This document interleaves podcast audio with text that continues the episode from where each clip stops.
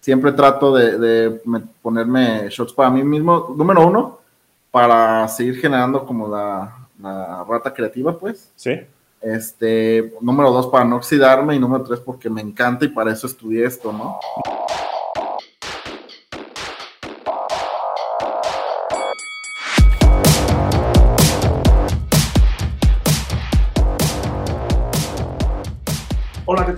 Soy su amigo El Mestizo Enmascarado con un episodio más del Cotorreo Creativo.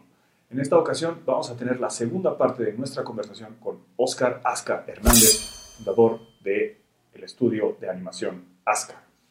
En esta segunda plática vamos a, en esta segunda parte de la plática vamos a clavarnos un poquito más en lo que continuó en la evolución de Asca, este estudio que Oscar fundó después de dejar Platypus, y platicamos específicamente de la experiencia de trabajar con Cartoon Network eh, en los grandes pilotos de El Bosque Olvidado y era solo una roca que se parecía a alguien.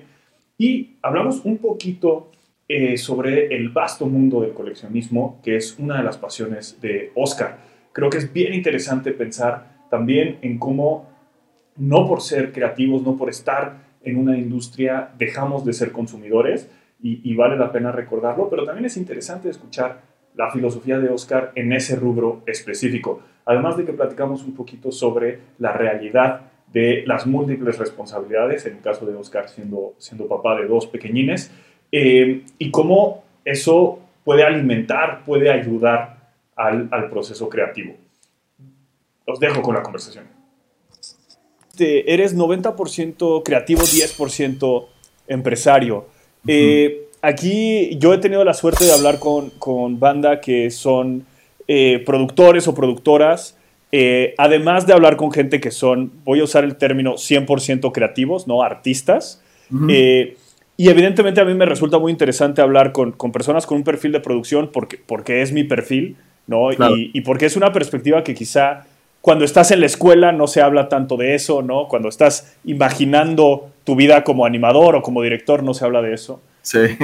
Eh, pero creo que es un poquito lo mismo con el lado empresario, porque poner una empresa es una chamba, ¿no? Este, todas las implicaciones que hay que considerar, todas las cuestiones de cultura dentro de tu empresa, que hagas o no explícito, hay una cultura en esa empresa. Claro. Todo eso es, es bien importante. ¿Qué, qué en ti te, te, motivó a, a, ser empresario, a poner una empresa? Ahora, Aska, lo hiciste solo, lo hiciste con socios. ¿Cómo, ¿Cómo enfrentaste el reto de ese 10% de ser empresario? Fíjate que, por ejemplo, en Platypus, eh, lo que te digo que éramos como todos complementos, ¿no? Entonces, la parte administrativa y la, eh, y la parte como organizacional, casi todo lo tenían Samuel y Talía, ¿no? lo, cual nos daban nosotros ciertas como libertades de, o sea, sí, sí, obviamente meternos en esa cosa porque era empresa de todos, pero hay quienes hacían todo eso, ¿no? entonces, ya entrando, ya pasándome al lado de Aska, que, que me hice yo solo, pues, este, con, un equipo de, personas que me apoyó desde el principio y ahorita pues, siguen estando aquí en las filas, ¿no? Eh, eh, sí fue un poco más complejo, porque era de, ay, cabrón, tengo que hacer esto, darme de alta aquí, ir para acá, ¿no? Entonces, este, sí es un poco más complejo. Eh, pero fíjate que empecé a trabajar desde el primer o segundo año, no, desde el primer año con, de Aska. Empecé a trabajar mucho con Kenji Rodríguez, allá en, Canadá, en Canadá, en Gamomo. Empezamos a sinergiar mucho, ¿no? A él ya lo conocía porque trabajé con él en un videoclip en Platypus ya nos conocíamos, entonces cuando le dije, oh, pues ya, ya me hice solo, me dijo, ah, pues me late tu chamba y te va a empezar a pasar a ti, ¿no? Nos empezamos a pasar chamba y todo, y él me iba apoyando en ciertas cuestiones de, de como organizacionales que yo no tenía tan claras. y, y, después como que le interesó mucho nuestra chamba, nuestra, y la energía que teníamos.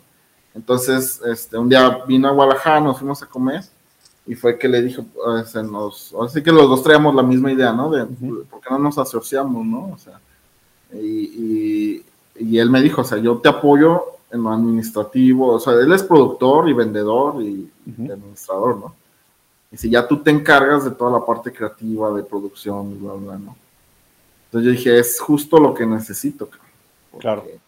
O sea, sí sé hacerlo, pero igual no tan bien como alguien que sabe hacerlo, ¿no? O sea, sé, sé como las bases ¿eh? y, y, poder este, sostener cierta, hasta cierto punto, ¿no? Pero en realidad si quieres crecer o si quieres ir más allá, este, pues necesitas gente que lo sepa hacer bien, ¿no? Entonces fue como me asocié con Kenji, ahorita Kenji Rodríguez es otro socio de Aska, y él, pues digo, a ti ya te tocó hablar con él y todo, él es súper producción, súper número, súper todo, ¿no? Cosa que pues igual a mí no, no se me da tanto, se me tiene que dar porque lo tuve que hacer en algún momento, pero no es como que, me levante, ah, sí, a huevo, voy a ver números, ¿no? Sí. Entonces, este, pues así, así fue, pues ahorita los dos son, este, Estamos trabajando muy bien, muy a gusto. Y pues ahí vamos. De acuerdo, de acuerdo, buenísimo. Oye, y cuando dices que eres 90% creativo, hoy que tú, que tú estás a la cabeza de tu estudio, un estudio que tú diseñaste para estos proyectos a corto plazo, esta variedad de proyectos, esta capacidad de contar historias a través de personajes, ese 90% tuyo, ¿en qué se va? Eh, estás, estás dibujando, estás animando, estás diseñando, estás dirigiendo o escribiendo. ¿Cómo, ¿Cómo reflejas tu creatividad ahora que tienes esa libertad de escoger? Pues en varios aspectos, por ejemplo, una es obviamente escribir, ¿no? Crear nuevas cosas, este, sacar nuevos proyectos, o sea, nuevas IPs. Este, obviamente siempre, nunca, jamás he descuidado el lado de animación. este, yo soy eh, director de animación, entonces siempre estoy revisando que el acting esté bien, que los shots estén bien, que vayan bien al cliente, que la estética se vea bien, o sea, como todos los pasos siempre los voy revisando y participando. Yo también en las producciones que ya yo me pongo a animar, agarro la cinta y vamos. Ok. Siempre trato de, ponerme shots para mí mismo. Número uno, para seguir generando como la, la rata creativa, pues. Sí. Este, número dos, para no oxidarme, y número tres, porque me encanta y para eso estudié esto, ¿no? Entonces, para mí, estar en una producción en la que no voy a animar, no voy a hacer nada, es como que no, no, está tan chido, ¿no? Ya. Entonces, pues sí, o sea, todo lo que viene, lo que llega, casi siempre, pues, si son 100 shots, yo me pongo 10, ¿no? O sea, ok.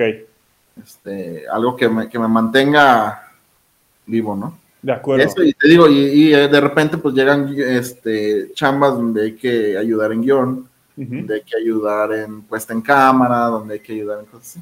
Y ahí es también donde estoy, ¿no? Por ejemplo, un ejemplo es este, estos dos pilotos de Bosque Olvidado y, y era una roca que se parece a alguien.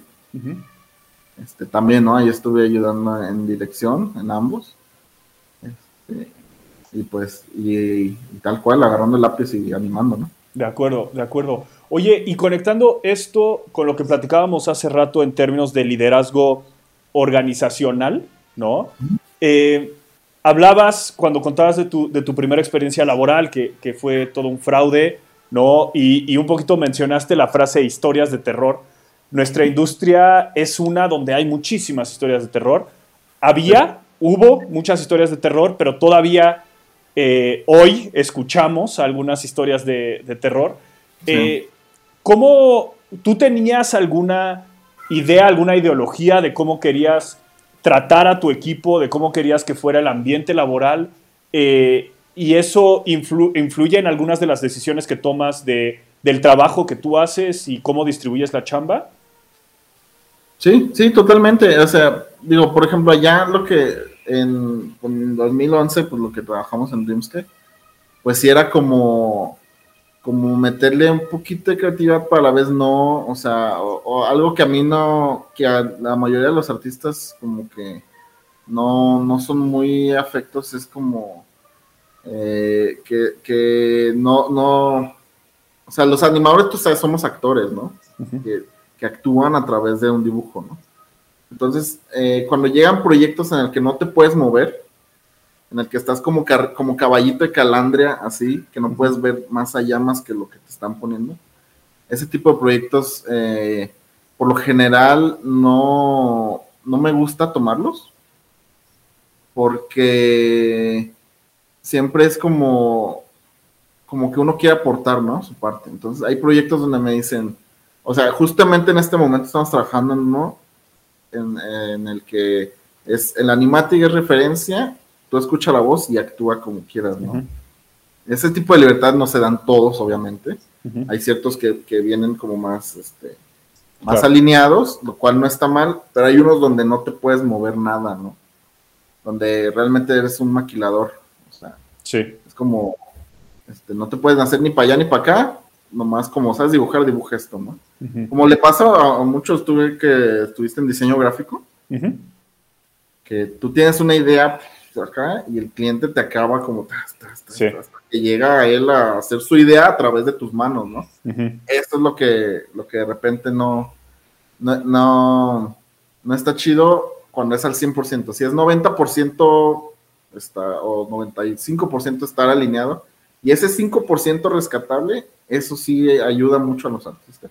Claro. Y es algo que yo siempre procuro, ¿no? Que, que sí sientan como esa libertad de, de actuar, de divertirse con su profesión, porque si no, es una maquiladora, ¿no? Una, vas a apretar tuerquitas como Dexter todo el día, ¿no? Claro, la fabriquita.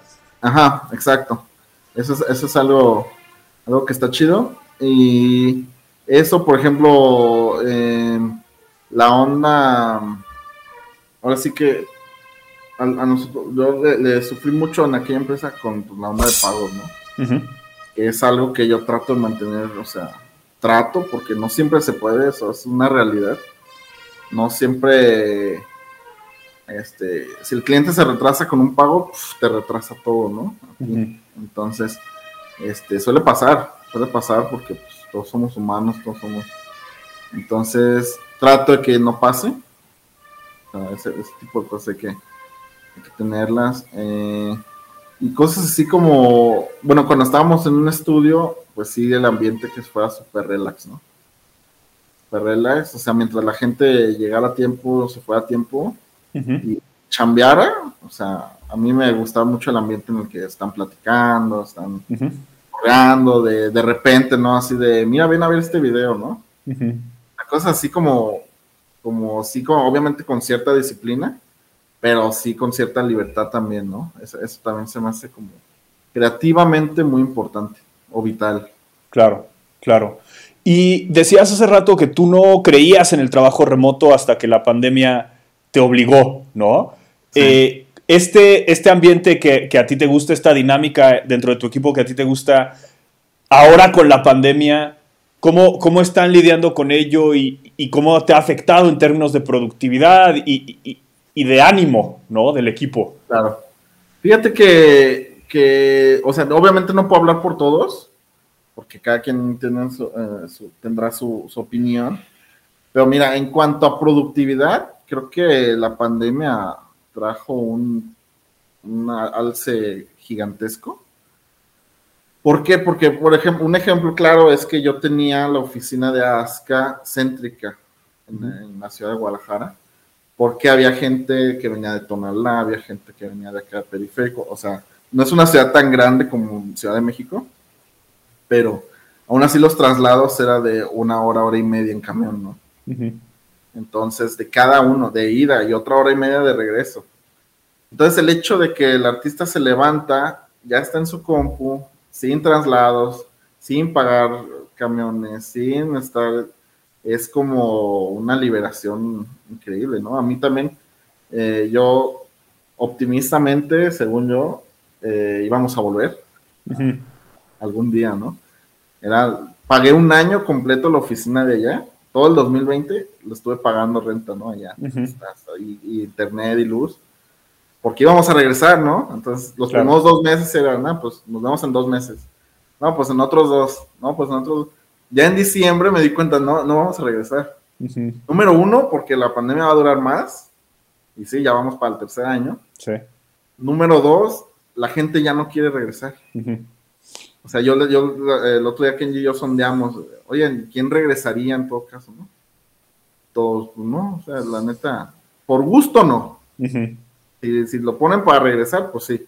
Pero por gusto, la, la, neta no, o sea, pues, te da, tres horas más de vida, te da más, eh, la economía te rinde más, comes en tu casa en vez de estar comprando en la tienda o, calentando todo. Pues. Entonces, eh, sí siento yo que la gente está más contenta. este, obviamente sí hace falta la interacción de repente, o sea, en las juntas pues, salen bromitas y cosas así. Claro. Pero, pero yo creo que cada quien, al menos a mí, a mí los beneficios que me trae, cuando cerré la, la oficina de allá, dije en él ya, renté esta oficina que está a una cuadra de mi casa. Claro.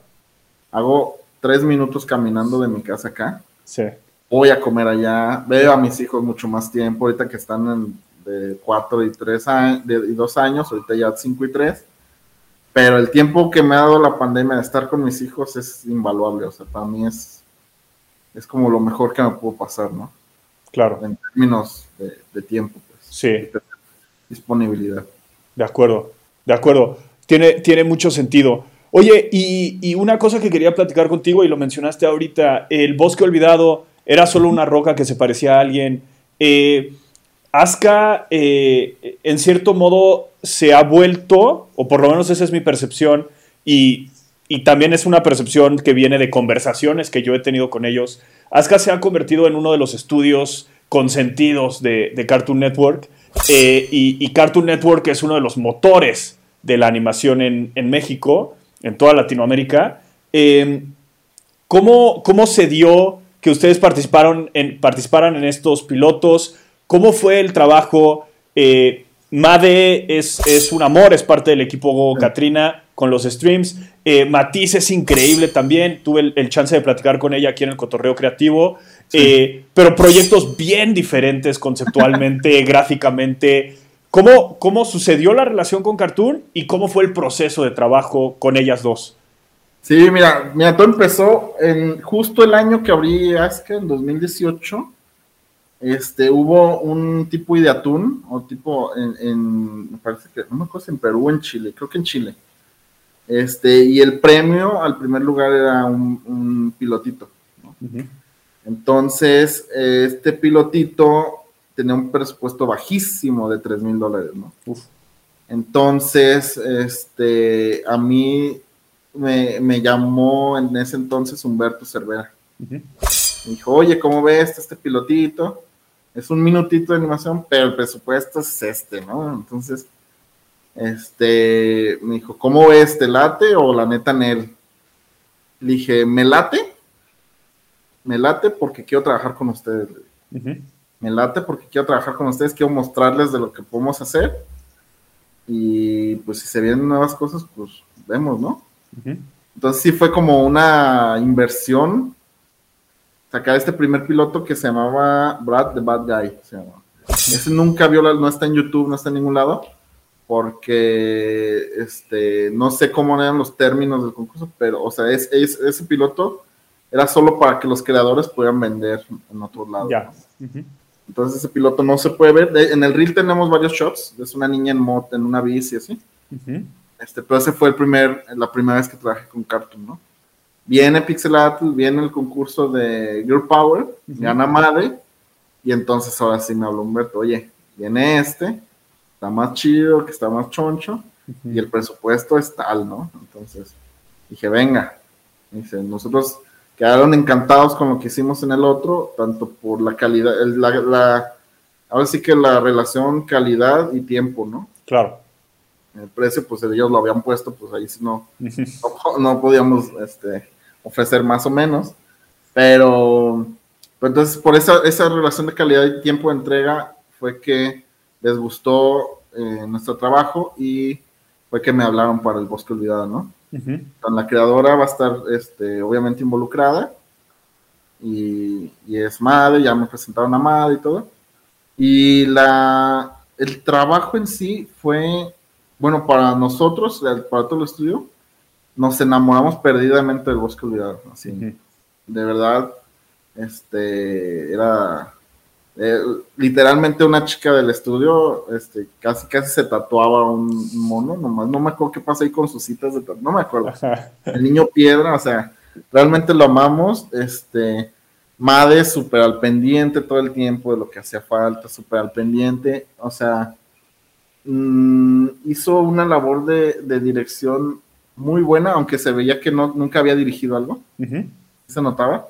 Y le decía yo, es que tú decides esto, ¿no? A ti te, como directora te toca decidir esto, te toca esto. Este, eh, al final le, encantó el producto también. O sea, y, aparte que es súper talentosa, ¿no? Sí. Hubo una parte en la que Amade eh, nos, nos, dio como indicaciones de fondo, de cómo hacer los fondos. Este, y nosotros le hicimos los fondos para el olvidado. Y al final, como que dijo, ay, es que ahora los quiero de otra forma, ¿no? No sé si haya visto alguna otra referencia, o, no sé, o sea, los ejecutados estaban pues como ya los había pedido, y ella mismo le dijo, no, es que sí se los pedí, pero ahora me gusta este otro estilo, ¿no? Y le dije, es que está muy difícil, porque ahora la gente que tenía de fondos es la que va a hacer Clinicolor. Entonces, regresar a fondos, me matas todo el presupuesto, me matas todo el y, y, Made en su papel de dirección, en su papel del amor de su proyecto, ya dijo, yo los hago, hago todos los fondos. Le dije, pero los tendríamos que tener en dos semanas, Made, porque son sesenta y tantos fondos. ¿Tú has visto la calidad de los fondos del sí, Bueno, Made en dos semanas hizo todos los fondos que ves en la producción. Wow. Entonces fue como increíble. Estamos nosotros Así como yo, les dije al equipo de arte, oye, Amade va a hacer todos los fondos otra vez. Dijo, pues no va a alcanzar, son dos semanas. Le dije, pues ya le dije, pero dice que Simón. Y en dos semanas, así, puntualita, ahí te van todos los fondos. ¡Pum, cabrón! Wow. Y esta calidad increíble, hasta, hasta, también, digo, le tuvimos que como enseñar cómo separarlos para producción, para hacer los, este, los multiplanos y eso todos así impecables. No, no, no, era una cosa increíble. Dije, wow, estoy encantado, o sea, maravillado con lo que acabas de hacer. Wow. y sí, eso nos dio tiempo al equipo de Clinical estar clineando, claro. la post, entonces no hubo retraso de ningún tipo. Y eso fue, eso habla, para mí habló perfectamente, increíblemente de madre, que se ve que el corazón lo mete hasta todo hasta el fondo, ¿no? Como acelerador así. Entonces, sí fue increíble. Y al siguiente año, pues gana Matiz. Gana Matiz. Este me vuelve a hablar ahora Jaime. Jaime me vuelve a hablar, oye, pues este, nos encantó el bosque, bla, bla. Ahora viene el de Matiz, ¿cómo lo ves? ¿Te late? yo, sí, a que me late, o sea, está, está chido, ¿no? Este, lo vi en una unidad súper bizarra. Así los primeros, no sé si llegaste a ver como algún primer este animatic. Y era la idea sigue estando intacta, pero el primer animatic sí era como muy serio, muy de cortometraje de festival, este, cero chistes, cero nada, ¿no? Entonces, este, por ahí me dijo Jaime, este, nada más falta, ya está esto, pero necesitamos hacerlo Cartoon Network, ¿no? Claro y me dijo, ¿le puedes echar la mano a Matiz? Yo, sí, digo, ya sé cómo más o menos trabajan ustedes. Este. Entonces ahí estuvimos Matiz y yo metiendo chistes a la historia, eh, sin que se sintieran forzados, ¿no? Ese era como el reto, o sea, meter humor sin forzar, sin forzar el chiste y sin alterar la historia. Entonces, pues fueron meses, eh, meses de revisiones de Animatic, y ahí la llevan, pero todavía no. Y ahí la llevan, pero le falta poquito. Al final nos quedan solo tres meses para producir. Uf. 11 minutos. Tres meses, en tres meses sacamos 11 minutos. El piloto que tú lo ves, lo hicimos en tres meses. Wow. Wow. Entonces digo, afortunadamente el arte de Matisse era muy simple, ¿no? Claro. No había como estos fondos de, como los que hizo Mad, los personajes están muy sencillos. Eso ayudó.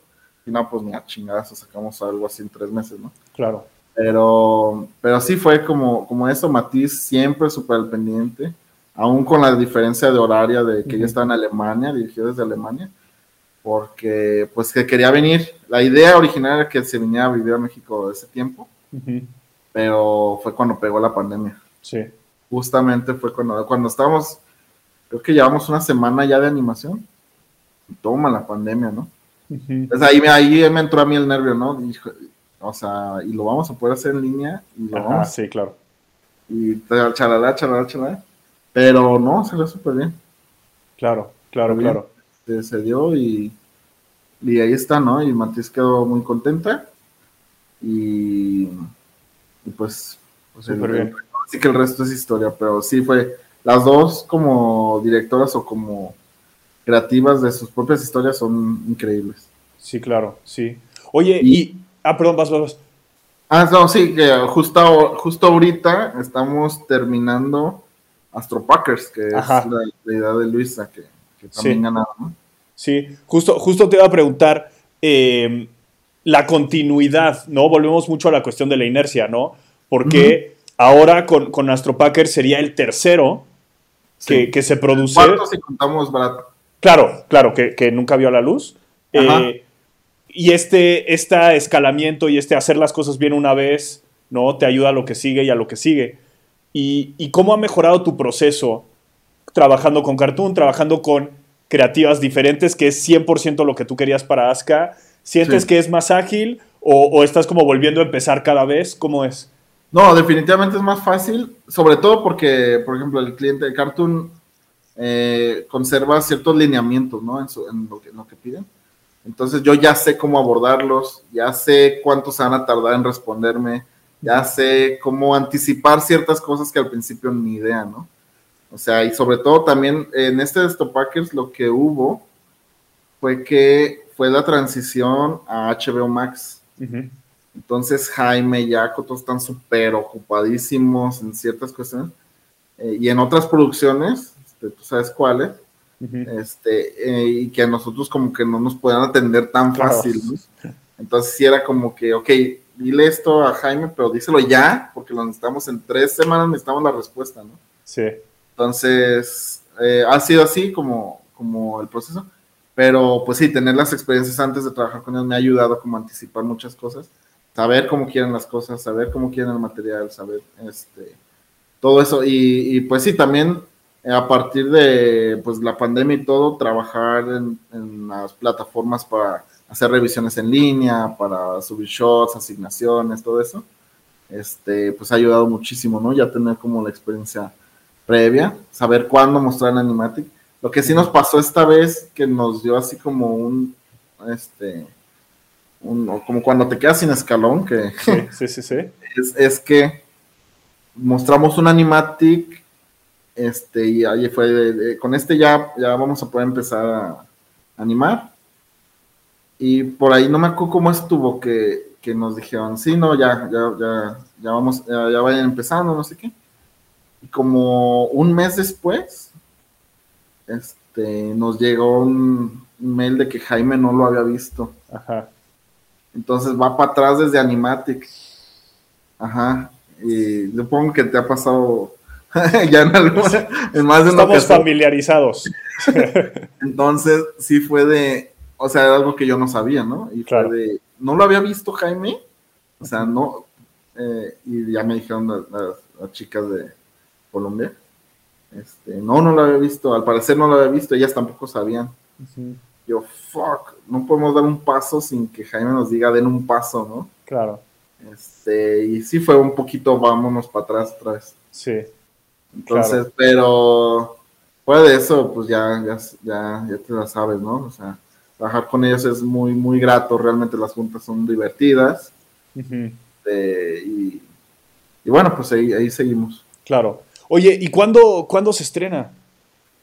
No sé. no, no, fecha de estreno, no, no, no. Al menos a mí no. No sé si okay. a las chicas de Colombia ya, ya les dijeron, pero no nos han dicho. Nosotros estamos terminando ahorita Clinic Color. Ok, o sea, ya casi recta final. Sí, ya, ya está, ya recta final. De hecho, ya animación ya no está trabajando. Ajá. Ya no, ya no otra producción. Clinic todavía le quedan unos shots. Este, y listo, ¿no? De nuestro ya. lado ya queda. Ok, ok, ok, de acuerdo, súper, súper. Oye, y volviendo a, a era, era, una roca, me, se me acaba de, de, prender el foco. Hay un par de títeres, hay un shot con títeres. ¿Esos vinieron de ti, de tu amor por los títeres? Sí, sí, precisamente este, eh, había, había que resolver como lo que se veía en pantalla. Y en una le, le sugerí a Matilde, le dije, oye, ¿qué tal si hacemos que lo que se ve en pantalla sean títeres como para variarle, ¿no? Que no sea Ajá. 2D con 2D. Y, y, le encantó la idea, le encantó la idea, ya me puse yo a coser, a pegar, a hacer los títeres. Y pues me traje un pequeñísimo crew de tres personas para, para montar la pantalla verde y Ajá. grabarlos y todo. Y quedó muy bien, que de hecho quedó bien cotorro. Sí, sí, sí, quedó súper ah, chistoso. Pero sí, sí viene totalmente de ahí, de, de, que yo siempre estoy viendo cómo, cómo meter títeres en las cosas. Qué chido, Qué chido, buenísimo. Oye, y, con este recorrido que ya lleva Aska, con esta clara misión, ¿qué, viene en el futuro para, para Aska? ¿Qué sigue? Pues seguimos, eh, la idea es seguir con este formato, ¿no? De, producciones cortas, de ayudar a otras producciones o, que nos manden ciertas cosas. O la verdad, lo, ideal sería de estas IPs que te digo que están trabajando allá del otro lado del mundo. Este, ya, ya hay ciertos avances con negociaciones de, canales, ¿no? Entonces yo lo que estoy esperando es una green light de que se armó alguno para ahora sí, pues de chavetarnos, ¿no? O sea, este, ya sabes que un proyecto armado, pues como siempre nos, lo, que acabamos de decir, ¿no? Uno, pues ya te puede llevar a otro, te puede llevar a otro. Este, la idea para mí siempre ha sido pues dedicarme a eso, ¿no? claro. Ir de uno IP tras otro, tras otro, que es como un sueño súper bajío porque ya sabes que no es así, pero pues tratar, ¿no? De, de siempre ir enfilado para allá, ¿no? Ya. ya, ya en un, en un, este, en una, ¿cómo se dice? Pues ya en un estado tipo Jorge Gutiérrez, pues ya, ahora sí, ¿no? Se dedica ya a, dirigir aquí, a dirigir acá, o crear, crear, crear, crear, ¿no? Claro. Es, es a lo que creo que muchos aspiramos, ¿no? A, tener un, tipo de carrera así. y, pero pues el chiste, la, la difícil es la primera, ¿no? Ya. Sí, sí, sí, claro. Ese punto de inflexión y que ya después las cosas vayan sucediendo otra vez por inercia. Exactamente.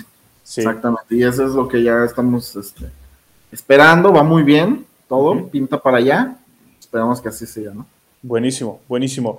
Y oye, eh, eh, tiene, o sea, tienes ciertas responsabilidades, 10% de tu tiempo, pero ciertas responsabilidades como empresario, como director de estudio, además te metes a animación, eh, además intervienes en dirección, en guionismo, eres papá de dos niños y desde hace unos meses tienes tu, canal de YouTube dedicado al coleccionismo, que claramente es una parte importante de tu vida.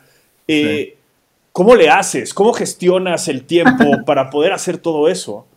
Pues mira, lo de, por ejemplo, lo del canal, este, puntualmente, eh, ahora sí que el coleccionismo para mí se ha vuelto muy importante, pero no tanto la onda de estar compra y compre cosas, o sea, es algo, es algo que, yo siempre eh, abogo por eso, ¿no? O sea, el coleccionismo no es comprar y acumular, el coleccionismo es tener y apreciar lo que tienes, este, darle su valor y, este, pues es, es tiempo, pues tiempo invertido también.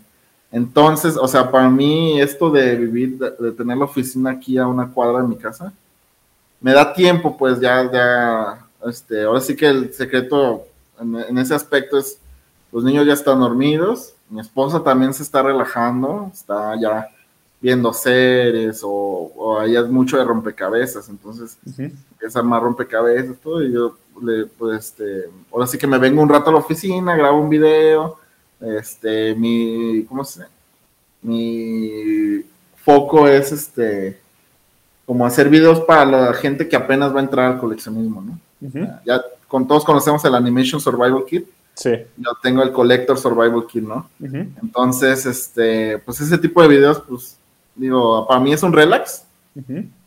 Es un relax hacerlo, es un como, como ocupar la mente también en otras cosas, ¿no?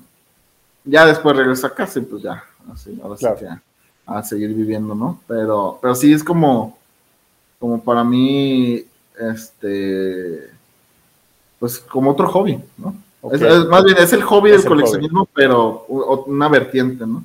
De acuerdo. Entonces, este, pues sí, para mí digo que los últimos dos años de pandemia han sido increíbles en cuanto a que puedo pasar muy buena parte del día con los niños, comer con ellos y eso. Entonces, este, mientras siga esta onda de estar muy cerca, creo que el tiempo pues sí alcanza, ¿no? De acuerdo. Ya, cuando empiezan traslados, ya cuando empiezan otras cosas, cuestiones, pues ya, ya se ve más difícil. Pero ahorita, ahorita justo en este momento está como todo acomodado. De acuerdo, de acuerdo. Y me gustaría regresar rápido a esta onda del coleccionismo, pero dime algo, tienes, tienes dos, dos chiquitos, eh, eh, además de tu empresa y toda tu actividad. ¿Cómo, y, y sobre todo pensando que gran parte de lo que hacemos en esta industria no exclusivamente, pero mucho del enfoque es para niños. Sí. ¿Cómo, ¿Cómo ha cambiado tu perspectiva como profesional ser papá? Eh, tanto en el término del tiempo que le dedicas a ser papá y, a tu vida profesional, como a lo que produces o a lo que te interesa. Sí, fíjate que, que bueno, en cuanto al tiempo, pues sí es como, como, como lo mencionas, ¿no? O sea, sí tengo que estar pendiente del equipo, tengo que estar pendiente de juntas y todo, pero sí es como, como irme con ellos al parque y, olvidar esa parte, ¿no? que el Asca empresario se quede en la oficina no siempre se puede, eso es cierto, porque de repente una llamada, una cosa. Pero el 90% del tiempo es lo que, lo que trato de hacer, ¿no? Y en cuanto al enfoque, eh, fíjate que, que, saber lo que, por ejemplo, a un niño le hace reír. O sea, porque todos, todos asumimos, o al menos yo también lo hacía, con, cuando decimos, por ejemplo, los pilotos de Didi y eso. Ah, esto va a hacer reír a los niños, ¿no? Ah, esto también. Y a mis hijos, cuando, de hecho, hace unas semanas les puse eh, los pilotos de Didi, les dan risa a otras cosas que yo pensé que les iban a dar risa, ¿no? Ajá. Entonces, este, eh, ver ese, ese, ese enfoque de, de, ellos que tienen, de lo que les llama la atención, es súper diferente, ¿no? Este, tú, tú, tú esperas, por ejemplo, que no sé, se, se acuerden, digo, todos sabemos que las producciones las películas son momentos, ¿no? Tú piensas en una película, no piensas en toda la película, piensas en ciertos momentos que a ti te llenaron, ¿no? Entonces, los momentos que unos, que yo esperaba que, por ejemplo, les dieran risa o se acordaran, no, no jalan, jalan otros, ¿no? Entonces ahí vas aprendiendo, ahorita lo que estamos haciendo es una IP para niños precisamente preescolares, con la gente de Australia, con Lion Forge. Este, eh, y, sí, yo como que ya ves más o menos como para dónde va la onda, ¿no? O sea, qué es lo que más les interesa ver, qué es lo que más les, les llama la atención. Y, ahorita creando, estoy creando otra IP para, niños. También ya, sé, ya estoy viendo más o menos este cómo, cómo irse, pues, ¿no? Porque sí, de hecho, hay mucha gente que te dice, eh, de hecho, en, en, eventos, ¿no? Como, es que a los niños les gusta esto, les gusta esto y ya que los tienes y convives con ellos, dicen, es que sí les gusta, pero les gusta más esto, ¿no? O sea, les llama más la atención a otro, ¿no?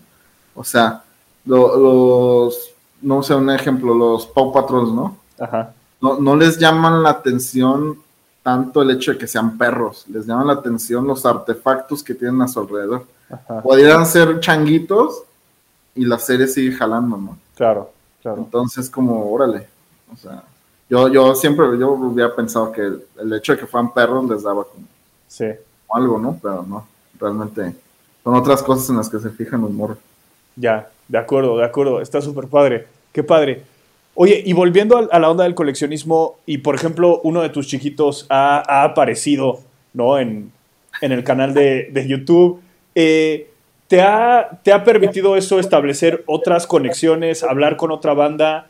¿Cómo, cómo es? Porque yo sé que para mí es súper enriquecedor. O sea, si nadie viera el cotorreo creativo, yo de todos modos le gané un montón solo a, tener la plática.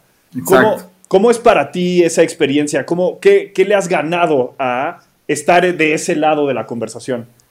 Sí, fíjate que, que está cura porque eh, es lo que te digo, o sea, mucha gente eh, piensa pues de, de, del coleccionismo que es comprar y acumular, ¿no?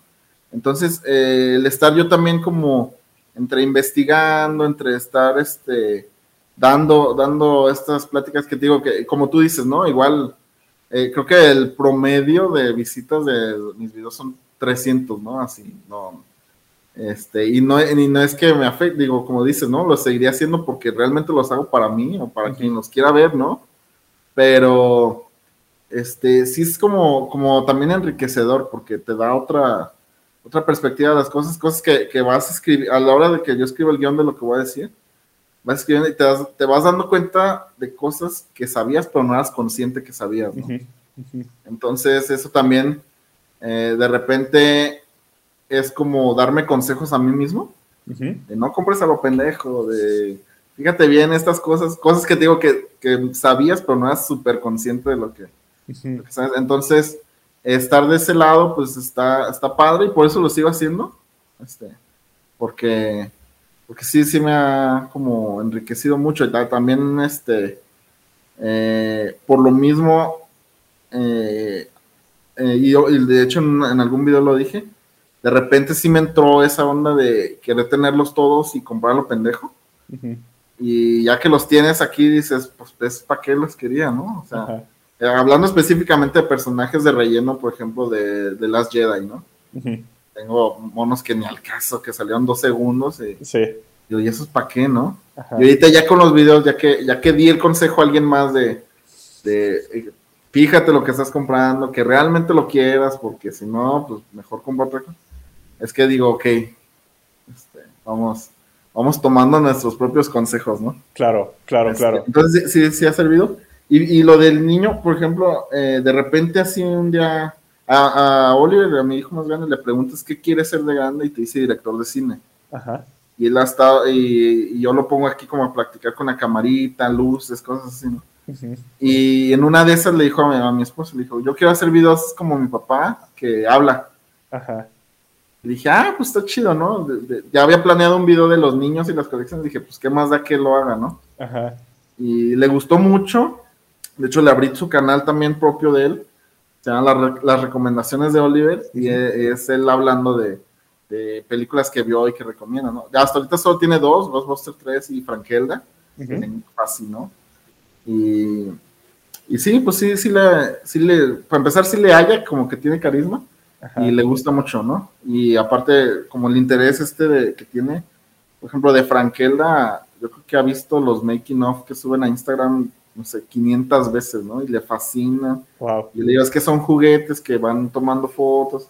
Y él también ya se interesa en empezar a tomar fotos. O sea, es como, como ir construyendo, ¿no? El otro niño todavía está muy chiquito, sí le gusta y nos sigue y eh, siempre está aquí mientras grabamos. Pero como que todavía le falta, pues, un poquito de, edad, tiene tres añitos. Claro, claro. De acuerdo. Pero ahí van, ¿eh? Ahí va. Qué bonito. Y me imagino que eso debe ser súper especial, ¿no? Poder compartir eso con, tu hijo debe ser increíble. Sí, sí, definitivamente. Definitivamente. Y también eh, otra cosa, pues, es que eh, tratamos de que, trato de inculcarles de que cuiden sus juguetes, por ejemplo. Entonces, ya con eso, con eso en mente, por ejemplo, tienen cinco años y tres, y este a Navidad les llegaron, por ejemplo, Legos de Mario Bros, ¿no? Entonces, este, sí se ve como el interés en mantenerlos este, armaditos, o tal vez no armaditos, pero sí como en buen estado, ¿no? No, no como que los agarran y los muerdan, ¿no? Claro. O también la, colección de Playmobil de Ghostbusters también como que la tienen todas las piezas en bolsitas, cosas así, ¿no? Sí. Entonces también es como, como parte de... Qué bonito, qué chido, qué chido. Oye, y como, como punto de lanzamiento para que la banda que nos escucha aquí y que no conozca tu canal vaya a escucharlo, ¿Qué dirías tú que son como las tres cosas claves que tiene que saber alguien que quiere meterse a esto del coleccionismo? Eh, ¿Qué es como lo, que les dirías así fundamental desde tu perspectiva? Mira, desde mi perspectiva, eh, juntar, eh, coleccionar lo que sea, ¿no? Hay quien colecciona estampillas, lo que sea. Pero meramente hablando de, monos, este, o figuras, como les decimos, este, yo creo que lo que deberían eh, si quieren entrarle, porque todos hemos visto caricaturas que nos superlaten, ¿no? Hay gente que colecciona Caballeros del Zodiaco, Dragon Ball, este, He-Man, todo eso, ¿no? Entonces, bueno, desde mi punto de vista, eh, coleccionar no es solo eh, comprar por comprar, sino, por ejemplo, yo de lo que ves aquí atrás, este, están, son colecciones que son, que van más hacia los sentimientos que hacia la figura en sí, ¿no? O sea, lo, que ves son Cazafantasmas, una película que me encanta, ¿no? Tortugas Ninja, Mopeds, Mario Bros. O sea, si te fijas, son puras cosas que son de nuestros tiempos. O sea, no tengo líneas nuevas, así que no conozco, no tengo cosas como, como raras, ay, perdón. Este, sino que todo, todo va enfocado a cosas que me llenaron a mí, tanto de morro como ahorita, ¿no? arriba está todo Dragon Ball. Entonces, eso, eso creo que es lo más importante, ¿no? Coleccionar más que figuras, coleccionar sentimientos, coleccionar anécdotas, este, y todo eso, ¿no? Para mí, por ejemplo, tener aquí a los Power Rangers es como, como súper chingón porque me recuerda a mí, por ejemplo, mucho jugar con mis primos, ¿no? Que agarras con tus primos, cada quien era un color y se agarran fregadazos al tío que se, que se cruce. Entonces, este, todas esas cosas, ¿no? Son los que yo atesoro. Además de juguetes que, tuve de niño y que se perdieron o, cosas así. Este, muy puntualmente tengo por ahí un Splinter que, que compré de nuevo porque ya para mí era súper genial y no sé por qué sabes del destino se perdió o algo así. Entonces lo busqué hasta el cansancio y lo encontré nuevo en caja, o sea, un juguete de 1993. y, pues sí, o sea, me salió como pues una, una, lana, pero pues ahí está, ¿no? Y es a mí lo que, lo que, lo que coleccionas, te digo, más que una figura son como el verlo, te trae unos flashbacks, este, que hasta se te pone la piel chinita, ¿no? Entonces... Eso, eso yo creo que es el enfoque número uno de un coleccionista, ¿no? Sobre todo de, figuras. De acuerdo. Ok, ok. Y recuérdanos, ¿cómo está este canal en YouTube? ¿Cómo lo encontramos? Eh, se encuentra como Aska Toys Channel. Aska Toys Channel. Este, lo buscas y los primeros videos que te salen son, son estos. Eh, trato de tener, por ejemplo, consejos. Son tres secciones principalmente. que es una de consejos, que es el Collector Survival Kit, de que puedes comprar cosas que suben y bajan el valor de las cosas, mitos, desmentir mitos, cosas así, ¿no? Da la otra parte que son entrevistas a coleccionistas, ¿no? Que es como gente que sé que colecciona cosas, pues eh, ahí hacer una llamada, este, como lo que estamos haciendo justamente, dedicado al coleccionismo, ¿no? Ahí la, hasta ahorita el video que tiene más vistas es el de Frankelda con los hermanos Ambris muy, muy divertido. Hace unas semanas estuve también con Jorge Gutiérrez. O sea, gente que también está, pues, eh, es que pues, los que somos creativos juntamos monos, ¿no? Ahí están viendo atrás unos funcos de ustedes, ¿no? Sí, sí, sí, sí. Perrísimo, perrísimo. Sí, sí, sí, es que todos lo hacemos, ¿no? Claro. La, gente que se dedica a la onda creativa está de una u otra forma conectada a las figuras, ¿no? Sí, sin duda. Esa, y la tercera sección es la de ¿A les dije ya? Entrevistas, consejos. Bueno, está la, sección de reviews. Ajá. De reviews de figuras que van llegando y pues las muestro, ¿no? Así como, aquí está, aquí está esto. Y la parte de blog, que son como anécdotas más que nada. Ok, de acuerdo, de acuerdo. Está buenísimo. Pues ahí vamos a dejar el link para que la banda se, conecte. Eh, Oscar, hay una parte que casi no, que casi no comentamos, que es toda esta onda de generación y venta de IPs. Eh, me encantaría quizá en, otra ocasión traerte de vuelta y clavarnos 100% a eso. Creo que a la banda que está empezando en las industrias creativas le sería súper útil y, creo que no conozco a nadie que, esté como tan enfocado en producir y en vender y en mover eh, a nivel profesional, ¿no? Como, como tú. Entonces me, encantaría tener esa plática, este, pero por ahora siempre me gusta cerrar estas conversaciones preguntando qué estás viendo, qué estás consumiendo eh, que te emocione, que estés viendo venir, que, te prenda a nivel animación, arte, figuras? Cuéntanos, ¿qué, estás viendo? Pues mira, ahorita, este, literalmente viendo, me encanta lo que está haciendo Disney con las series de Star Wars. O sea, yo soy un super fan de Star Wars. Este, no, no soy de la banda que odia las nuevas películas. No las odio, no, son, no le llegan a las otras simplemente. Pero creo que lo que está haciendo Disney con las series es una cosa magistral, ¿no? Que están devolviendo el espíritu, están devolviendo como esta onda western, como lo que se perdió, ¿no? Con tanto las precuelas como secuelas.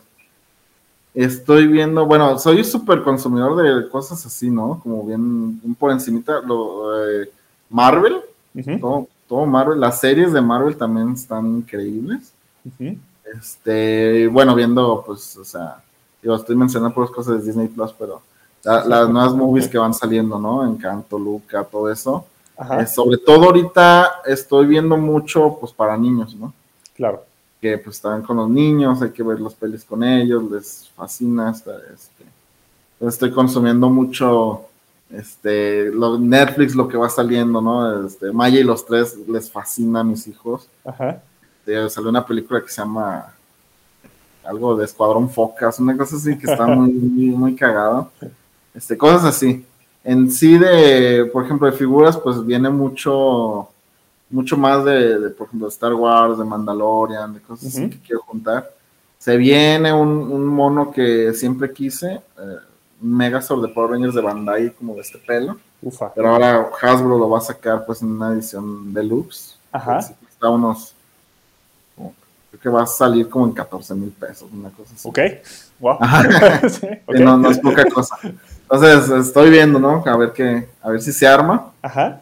Pero, pues cosas así, ¿no? Cosas que me emocionan son como muy, soy de gustos muy simples, la verdad. Ajá. Nada, nada rebuscado, soy como lo que me va cayendo. Animes también, este.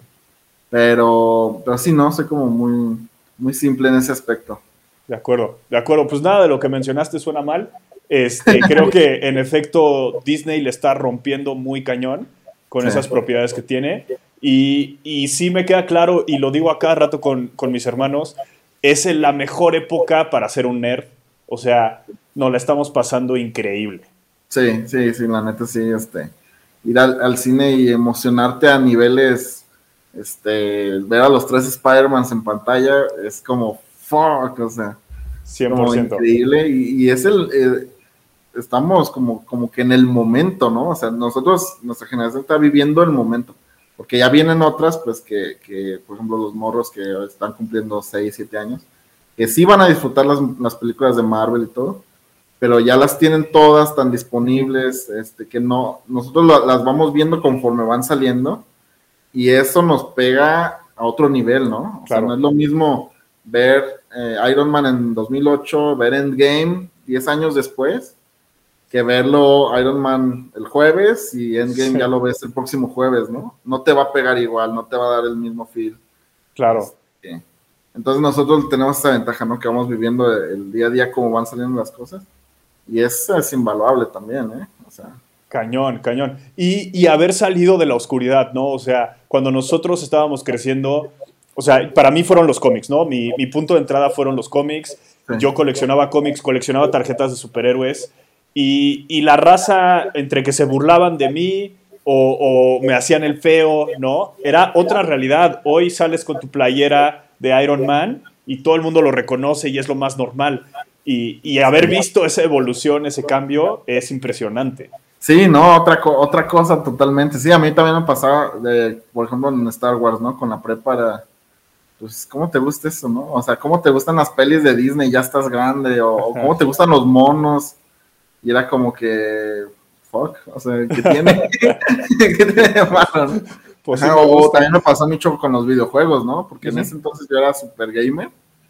Y era como, nah, pinche pérdida de tiempo, vamos a pistear y algo así. Yo, no, güey, yo quiero ir a jugar Smash Bros, cabrón, o sea, tengo otros intereses simplemente, ¿no? Digo, nunca me pasó como ser bulleado ni nada. Claro. Pero pues sí era como que, ¿qué pedo con este vato, no? 100%. Sí, no, es, es, una época dorada para nosotros. Está sí, increíble. sí, ahorita ya, es otra cosa. Increíble. Y también es, es, una época muy bonita para la animación en México. Eh, creo que vienen cosas bien interesantes. Hemos visto cosas bien interesantes. Hablabas de Franquela. Este, hay un motor, hay inercia. Creo, creo que es un momento bien interesante. Y me da muchísimo gusto que Aska esté completamente dentro de eso y, y produciendo y contribuyendo a nuestra industria. Eh, en ese sentido, felicidades por lo que has logrado. Muchas gracias, muchas gracias. Sí, se hace, se hace lo que se puede, pero ahí vamos, está muy interesante lo que está pasando. 100%. Oscar, muchas, muchas gracias por tu tiempo. Se me fue de volada. Eh, sí. Disfruté mucho, mucho esta plática, pero de pronto ya me di cuenta y, wow, ¿no? Este, se fue el tiempo, pero me encantaría tenerte de regreso en alguna ocasión. Eh, pero por ahora, muchas, muchas gracias por tu tiempo. No, muchas gracias y, sí, también, ya, ya, ya que ya llevamos dos horas, súper bien, ¿no? Este, pues es que cuando uno habla de lo que le gusta es como, se nos va, se nos van las horas. Este, pues muchas gracias eh, y, aquí andamos cualquier cosa. Felicidades por esta iniciativa de los cotorreos este, creativos y pues aquí andamos. Que han disfrutado de la segunda parte de nuestra plática con Oscar Asca Hernández.